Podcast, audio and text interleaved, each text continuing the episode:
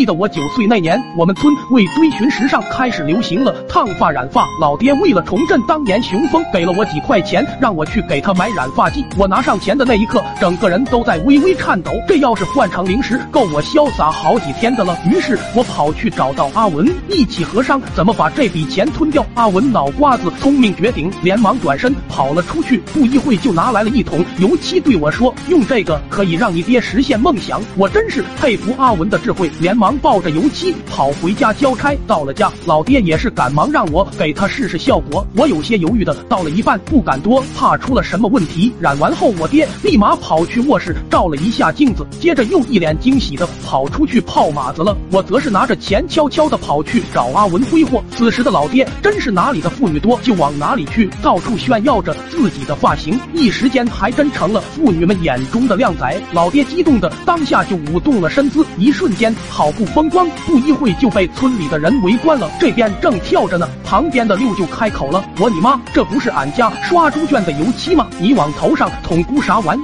此话一出，周围瞬间安静了下来，大家都用一种看二逼的眼神盯着我爹。六舅也是怕浪费，上前拉着我爹就往自家走去，硬是扯着我爹的脑瓜子，在他们家猪圈墙上蹭了半下午。后来那天晚上，我爹也是抽了我大半宿，要不是我及时装死，估计我爹能抽到第二天下午。可这是没过几天，老爹又想染发，给了我几块，说让我再去买，买前还再三叮嘱我别再整幺蛾子，否则就卸我腿。我真的是怕了，拿了钱就乖乖跑了出去。但在途中又遇到了阿文，他问我干啥去，我把事情给他一说，他两眼又放光了。但这次说什么我也不同意。阿文不甘心的又回去抱了桶胶状物给我，说这就是染发剂。我望着浓稠的胶状物，确认了不是油漆后，天真真的又把钱和他对半分了。交易完成后，我抱着这东西回到家，老爹看了一下，没起疑惑，又让我给他染发试试效果。我把罐里的东西全倒在老爹头上，双手抓匀，拌饭一样的搅和在一起。没一会，爹的头皮开始变得发硬，而我的手掌也渐渐的粘在了老爹头上。这时老爹才意识到了不对劲，想让我撒手，才发现已经晚了，气得我爹一巴掌朝我扇来，我倒飞出去，没想到爹也跟我一起飞了过来。我爹顿时气炸，疯狂的挣扎着。旁边的驴还以为我俩在吃什么好东西，就探着脑袋过来观察。我爹听到动静，猛地一转头，下一秒驴脸就跟我爹贴上了。老爹我俩瞬间冷静了下来，但显显然驴子冷静不了。只见那驴往外拔了两下脑袋，拔不出来，显然他有些发懵，又蹬蹬腿往后退了几步。他再也无法淡定了，提溜着脑袋开始大甩。我特么被甩的都梦见我刚死的二奶了。不一会，那驴就彻底疯了，一下带着我俩冲出了院子。当时二大爷正好在试驾村长新买的三轮子，二大爷这边刚要拐弯，俺家驴带着我们父子二人，一个没刹住，直接干到了车兜子里，那车瞬间不受控制的冲了出去。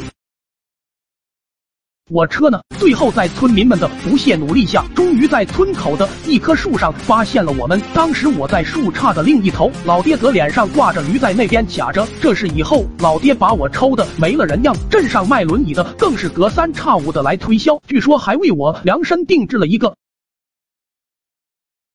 抖音。